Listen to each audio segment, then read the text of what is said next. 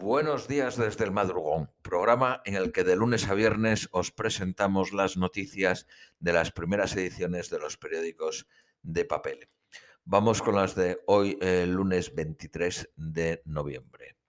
Para el, según el periódico El País, el revés de la justicia en Pensilvania agota los apoyos y las opciones de Trump. El fracaso del argumentario que el juez comparó con el monstruo de Frankenstein prácticamente agota la vía judicial. El senador republicano Chris Christian declaró, denuncian fraude cuando están fuera del juzgado, pero cuando están dentro no lo declaran ni lo argumentan. Eh, Joe Biden se dispone a anunciar su gobierno mañana. Para el periódico La Razón, naufraga la batalla legal de Trump por supuesto fraude. En Georgia habrá un tercer recuento. Para el periódico La Vanguardia, un juez de Pensilvania niega a Trump anular millones de votos. Para el periódico La Razón, el último golpe de Estados Unidos a Cuba. Adiós a las remesas. A esto se le suman las restricciones de vuelos a la isla. Las familias cubanas terminarán pagando el precio de una política equivocada que debía, debería de ser reconsiderada por el nuevo gobierno de Biden. Puede suponer el regreso de mulas con dinero en efectivo. Mensualmente se producen 240.000 transferencias de Estados Unidos a Cuba. Según el periódico ABC, el presidente francés antiguo presidente francés eh, Sarkozy comienza su calvario judicial por una decena de escándalos políticos. Se le acusa de recibir dinero negro de Gaddafi, contabilidad falsa, comisiones ilegales por operaciones con Pakistán y Arabia Saudí cuando Sarkozy era ministro de presupuestos. Se le acusa también de ofrecer un puesto en Mónaco a un magistrado si le ayudaba en otra investigación. Eh, diversos periódicos señalan protestas masivas en Guatemala para pedir la renuncia del presidente. Masiva manifestación el sábado en Ciudad de, de Guatemala con 37 ciudadanos detenidos y por lo menos 22 resultaron lesionados, según el periódico el País, que también dice que la quema del Congreso fue obra de piquetes ajenos a la manifestación popular sin más propósito que restarle legitimidad. Resulta sospechoso que estuviera totalmente desguarnecido el Parlamento. Para la, razón y el ABC, la mayoría eran un grupo de encapuchados. El ABC titula La toma del Parlamento aviva la crisis política en Guatemala los presupuestos y el pulso entre el presidente Jan Matei y su vicepresidente desataron las protestas. Para el periódico El País señala que Colombia vive otro fin de semana de, masacres. Trece personas fueron asesinadas en dos regiones. En Batania, ocho recolectores de café fueron asesinados y en Cauca, cinco. Según la ONG Indepaz, se han registrado 75 eh, matanzas en el año 2020 en Colombia.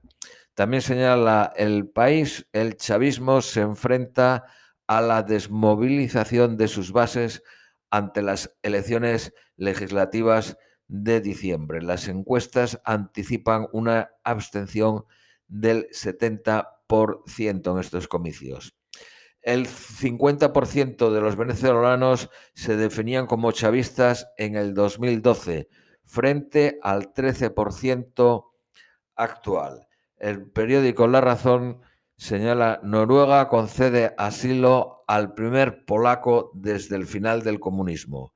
Eh, se trata de un activista antirracista que se le concede por la falta de garantías de tener un juicio justo en Polonia. Vámonos a las noticias nacionales de España. Para el periódico ABC titula La oposición a la ley CELA, colapsa las calles. En Madrid, 5.000 coches según la delegación del gobierno, 10.000 según los organizadores. Fue convocada por la plataforma Más Plurales, que agrupa asociaciones de padres y madres de alumnos, sindicatos, patronal y diferentes colectivos del sector de la educación. El presidente rechaza las críticas y anuncia una nueva reforma educativa, la de formación profesional. Para según el periódico La Razón, una marea contra la ley CELA, titula. Los, los convocantes aglutinan el 25.5% de los alumnos. Eh, se, costaron, eh, se contaron 2.000 vehículos en Santander y hasta 3.000 en Toledo. Es el, el, periódico del país, una protesta con miles de coches contra la LOM-LOE. La plataforma Más Plurales se manifiesta en 30 ciudades. Según el periódico ABC, los jueces exigen a Moncloa que detalle el uso que se dio al Falcon, al avión del presidente del gobierno. La Audiencia Nacional desestima el recurso del gobierno para obtener la información. Según el periódico La Vanguardia, Casado, líder del Partido Popular, se lanza por las banderas que le había arrebatado Vos y Ciudadanos. El castellano, la unidad de España y la lucha antiterrorista, antiterrorista son sus prioridades. Vámonos con las noticias económicas. El, periódico El País señala que el G20 prorroga seis meses más su alivio de la deuda a los países más pobres.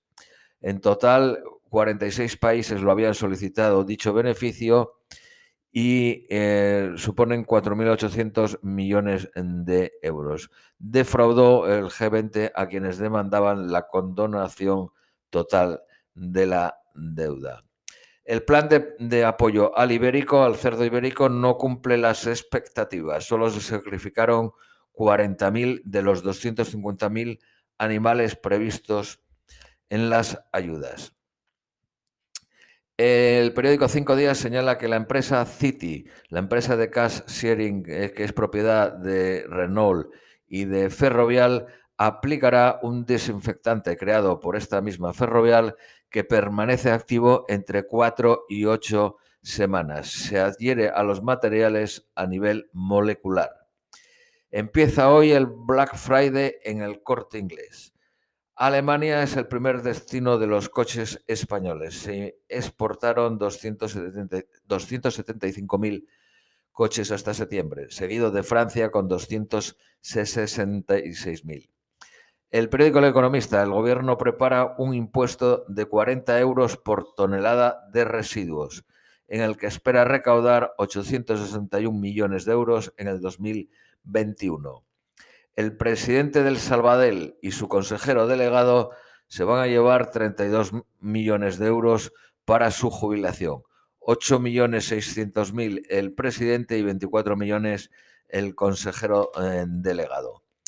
Iberdrola pacta rebajas salariales y evita afrontar 1.500 prejubilaciones.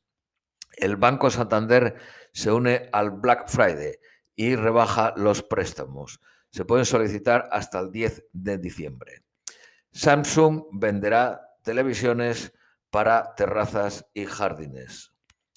Eh, y vámonos ahora con el coronavirus. El plan de vacunación será común para todo el país y empezará en enero. Una parte sustancial de la población estaría vacunada antes del verano. La, vacunación se llevará a cabo en 13.000 centros de vacunación, 3.000 centros de salud y 10.000 consultorios. Ocho regiones superan la mortalidad de la primera ola. Son Andalucía, Aragón, Asturias, Baleares, Canarias, Comunidad Valenciana, Galicia y Murcia. Hoy tendremos los datos del fin de semana. Esto es todo por hoy y os deseamos un feliz lunes.